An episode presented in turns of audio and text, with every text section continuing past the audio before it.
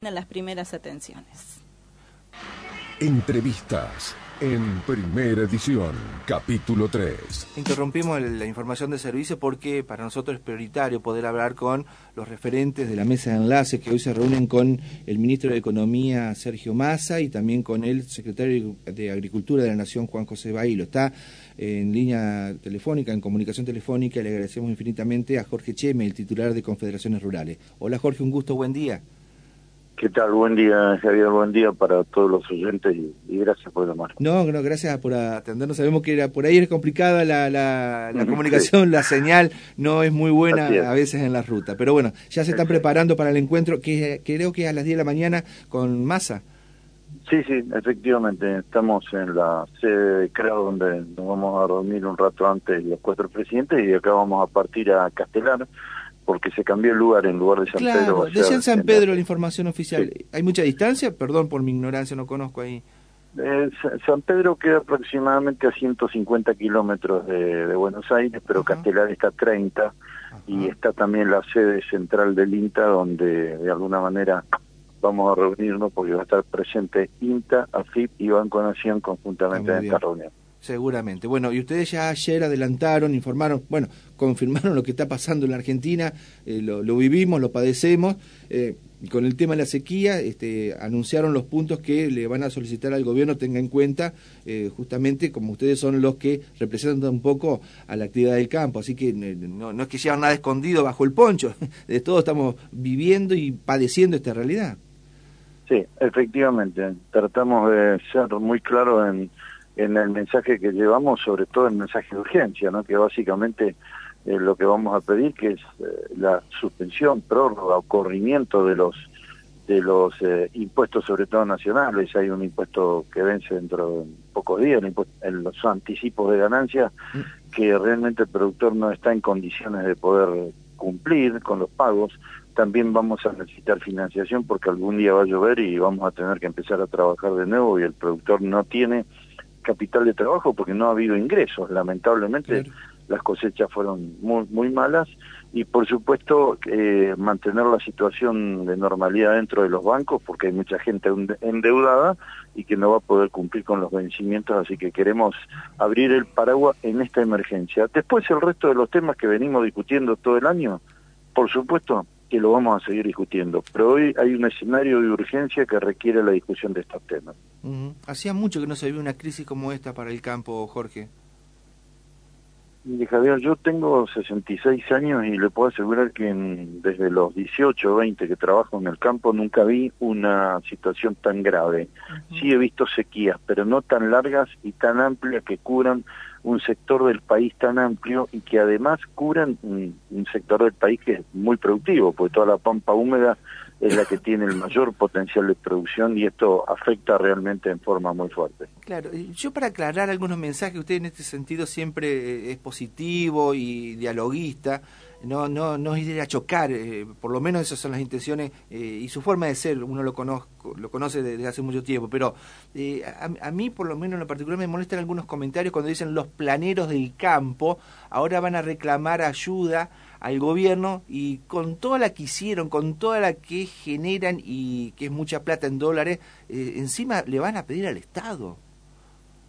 Mire, yo lo voy a explicar. Eh, el campo aporta el 70% de los ingresos del recurso del país y durante muchos años. Tenemos un socio como el clima que lamentablemente siempre juega o a favor o en contra, pero define claramente el negocio del campo. Sí, porque pidamos en estas circunstancias condiciones para poder seguir trabajando. Cuando continuamente en situaciones normales estamos aportando todo lo que necesita el campo, creo que el que critica esta situación es porque no conoce realmente cómo funciona el sistema agropecuario en la Argentina. Obviamente no tiene por qué conocerlo, ¿no? Eh, no tiene ninguna obligación, pero sí creo que antes, antes de denostarnos o tener estas opiniones tan negativas, habría que informarse para que de alguna manera después poder opinar claramente y objetivamente sobre el tema. Claro. Eh, con respecto a la sequía, a, lo que se, viralizaron ayer o ayer, usted lo habrá visto ahí cerca de, de, sus campos, eh, en Crespo, eh, es, es, es, un piso, no, no hay un, nada para comer esos animales, nada de forraje, nada de, pastura, vacas que van directamente o las venden, que es lo más grave que puede pasar a un tambero, o que se mueran. Bueno, ¿qué tipo de soluciones le puede dar el gobierno en el mientras tanto a estos productores? Mire, lamentablemente el gobierno no puede hacer llover, ¿no? Que eso sería lo ideal. Pero sí creo que en estos momentos lo que necesita es asistencia financiera al productor en condiciones lógicas de poder devolver o, tenerlo como aporte no reintegrable según las condiciones que se puedan brindar. Pero sí creo que hoy lo que estamos pidiendo al gobierno es lo que está en manos del Estado como posibilidad hay que apoyar al productor, hay que acompañarlo en este momento de, crisis, de necesidad, para que se vuelva a retomar todo el aparato productivo nuevamente, porque algún día va a llover y va a arrancar todo el sistema nuevamente, y ahí es donde realmente eh, el productor eh, va a necesitar esa ayuda, como decimos, que necesitamos para sostenerlo. Está muy bien. Eh, insisto que eh, usted tiene esa convicción de diálogo, de dialogar, discutir para buscar los acuerdos y bueno, usted va a defender por supuesto a la gente del campo, pero eh, había ayer algunos comentarios en algunos medios nacionales de que había sectores de la mesa de enlace que ya estaban endureciendo la posición y anunciaban de que si no había respuestas adecuadas ya podía haber medidas de fuerza por parte de, de la mesa de enlace. Mire, yo creo que el diálogo es lo último que hay que hay que perder por supuesto que siempre tiene que ser un diálogo donde realmente haya respuesta, en una ida y vuelta, no solamente un monólogo de escuchar lo que el gobierno quiera. Mm, pero el diálogo yo creo que siempre hay que sostenerlo, por supuesto en, en, diferentes condiciones, pero si perdemos el diálogo yo creo que se termina todo, porque después del diálogo no, no hay más nada.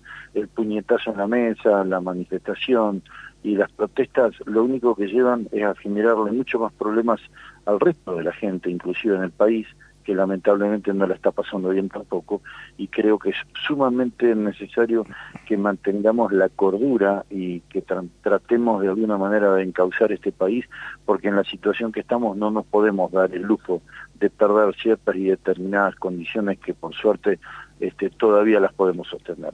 Jorge, muchas gracias y seguramente vamos a estar muy atentos a la reunión que se hace en Castelar, en el INTA de Castelar, eh, alrededor de las 10 de la mañana. ¿eh? Ha sido muy atento por la comunicación telefónica. No, gracias a usted, Javier. Un abrazo para todos y gracias. Muchas gracias. La palabra del titular de las Confederaciones Rurales Argentinas, CRA, que va a formar parte de la reunión convocada por el ministro de Economía, Sergio Masi, también con el secretario de Agricultura, el entrerriano Juan José Bailo. Esto va a ocurrir a las 10 de la mañana. Se cambió el lugar, no va a ser en San Pedro, va a ser en eh, Castelar, eh, bueno, eh, lo importante es que se reúnan y puedan llegar con algunos acuerdos para solucionar o por lo menos dar algún tipo de aportes a la gente del campo que la está pasando realmente mal con esta semejante sequía que se vive en los últimos tres años. Vital Vital